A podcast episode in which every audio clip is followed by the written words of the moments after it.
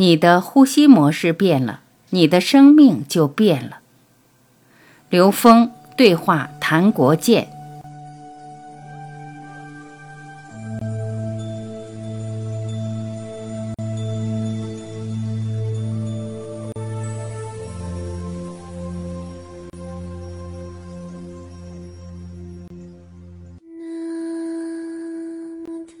呼吸与生命。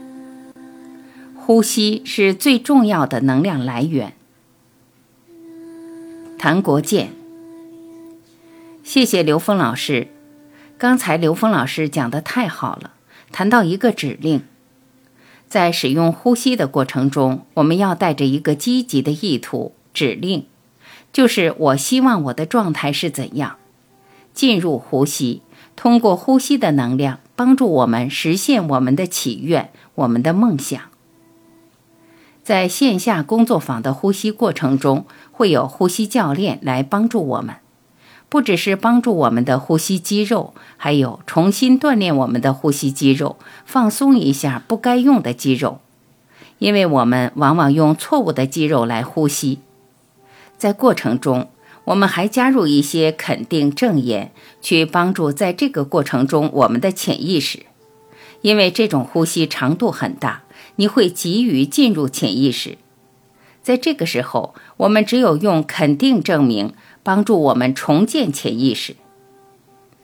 今天的主题是呼吸与生命，到底呼吸跟生命有什么关系呢？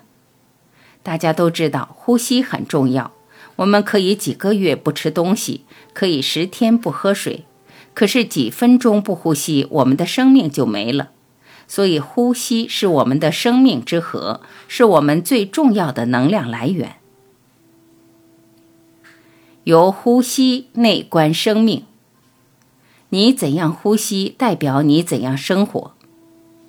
我们看得到，呼吸就是生命。你怎样呼吸，代表你怎样生活。呼吸教练给我们一个技巧，叫呼吸分析。分析你的呼吸流动声，就可以看到生命如何在你的身体内流动，可以看出你的创伤来源在哪里，你的基本信念在哪里。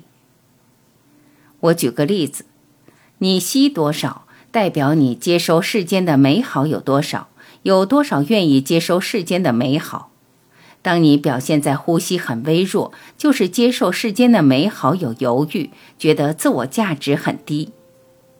我曾经做过一个班，癌症避免的呼吸体验。我看见有个共同的呼吸模式，他或他们的呼吸非常的温柔。有一些人会好辛苦，呼吸不了，感觉真不行，好像他或他不会呼吸。还有一个很重要的。他或他呼吸不到小腹部，呼吸不到小腹部的含义是他或他不愿意留下自己的身体，他或他很想回到自己来的地方。一个人他的呼吸很微弱，他或他不想停留在自己身体，他或他觉得呼吸很辛苦，这是他或他潜意识告诉他或他生命很辛苦，活在这个世界很苦。所以，他或他的潜意识想离开他或他的身体。我们的身体都是非常有智慧的，它就会满足你，只好给你一个绝症。呼吸模式变了，生命和生活就改变了。当一个人改变了他或他的呼吸模式，潜意识的信念、障碍性的负面的心态就会完全休息。他或他对这个世界的看法，自己就会改变过来。所以我说，这个工具是改变生命，不需要我们经常好像打鸡血一样，我行，我能成功那种。自然而然，你就会改变，因为你的呼吸模式改变了。我非常喜欢这个工具，因为这是现在信息世界上唯一处理呼吸模式的呼吸方法。我们去帮助他回归根源的，我们与生俱来的，好像婴儿一出生那样宽松、饱满、流畅的状态。因为婴儿一出生，他的创伤是比较小的，他或他的呼吸模式是比较理想、比较完美，应该是最接近零的。引用刘峰老师的无限 n 维空间的概念，他的呼吸信息相对比较好。我们长大受到的创伤没有处理，各种各样的教育、文化的熏陶用到我们的呼吸模式里去了，用到我们的生活里面去了。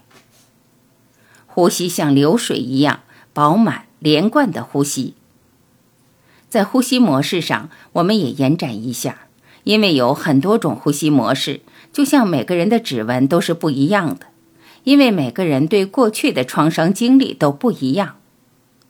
所以在喜悦呼吸，我们教导一个人做到饱满连贯的呼吸。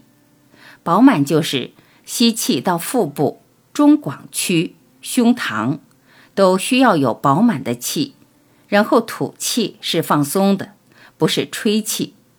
很多人都不自觉地吐气时将气推出去。这个我们叫控制吐气。控制吐气的人，他或他的经验就是什么都要控制。吐气就是代表我们要放下一些我们不需要的，就是放下。你留意一下一些人，他或他吐气非常慢，很犹豫。有些人甚至于用力推气出去，这种叫控制吐气。控制吐气是理想与生命对抗，与负面的对抗。我们知道，你越对抗它，就越反抗，因为我们的专注力不管在正面还是在负面，所以他的生命会遇到很多困难。所以我们要做到饱满连贯的吐气是放松的，连贯就是吸气与吐气是没有停顿，吐气与吸气之间没有停顿，是一个连贯的流动。这样，我们的呼吸就像流水一样，是流畅的、顺畅的。一旦我们呼吸有停顿，我们的生命就不正常。在吸气前停顿，代表我们有犹豫；接受美好有犹豫。在吐气前停顿，代表我们放下一些不需要的东西。呼吸让情感流动。我从呼气中学会放下。从小我是最受宠，在当时家里都是我的奖杯。我有一个哥哥，他是比较严厉，他经常打我、罚我。当我顽皮的时候，他让我罚站，太厉害了。我觉得在我那个年代，男孩子就是打大的嘛，打是理所当然。你不打他，怎么会长大？他怎么会好？另外，我没有去表现自己的情绪，我不敢表现。在公众场合，我也很乖。我要表现得很好。后来我在呼吸的练习中进入了这个情绪里面，体验到一种委屈，我全部感受得到。当下让我看到，那个时候已经过去了，不应该再影响着我。因为那个当下，我哥哥他是出于爱才做这个事情，他用什么方法不需问，我不探讨对还是不对，他是出于爱才做的一些事情。他希望我能成为社会上一个成功的人。那个时候，我开始放下，我放下了，我一定要很成功。我放下了，我可以让自己的情感流动，我不需要很强大的，我不是要很好，人家都会爱我。我一放下这些，就坦然了很多。我不需要去争取一下。对生命的唤醒，我从呼气中学会放下。刘峰，谢谢谭老师。谭老师在这一节里面对呼吸与生命这一段给了一个特别精辟的描述，而且他把吸和呼的功能对应我们生命功能的表达，有一个非常独到的见解。从另外一个角度，让我们去看呼吸更深层的意义。比如说，吸是接受美好的能力，我觉得这个对我是特别有启发的。因为什么呢？因为我们的呼吸是一个运动，这种运动往往它是一个周期性运动，而这个周期性运动是受我们的意识控制的。当我们全身放松的时候，我们吸气时可以控制，我们呼气是可以完全放开。我觉得这个描述特别美妙。同时，很形象地描述了一个人要放弃生命的时候，他的呼吸会变得很浅，不需要更深层的发动起来了。这让我想起一个非常重要的概念，就是一个人，如果他自己想离开这个世界，他自己的潜意识要结束这个生命，你是救不活他了。所以，对生命的唤醒，一定是唤醒他或他对自己生命存在的意义的，真正的内在的动力。没有这种生命动力的人，他活过来没有意义。很多人在病床上，他醒过来以后就拼命的去拔管子，为什么？因为他或他不想在这种生命状态下继续往下掉。所以这一点也是能够启发我们去看呼吸空虚的状态和我们生命，甚至包括我们意识状态的关联。任何一个现象、一种表象、一种图像，反映了我们整个的生命信息。这是宇宙全息律。谭老师的喜悦呼吸法不是一个单纯的理论，它是生命实践。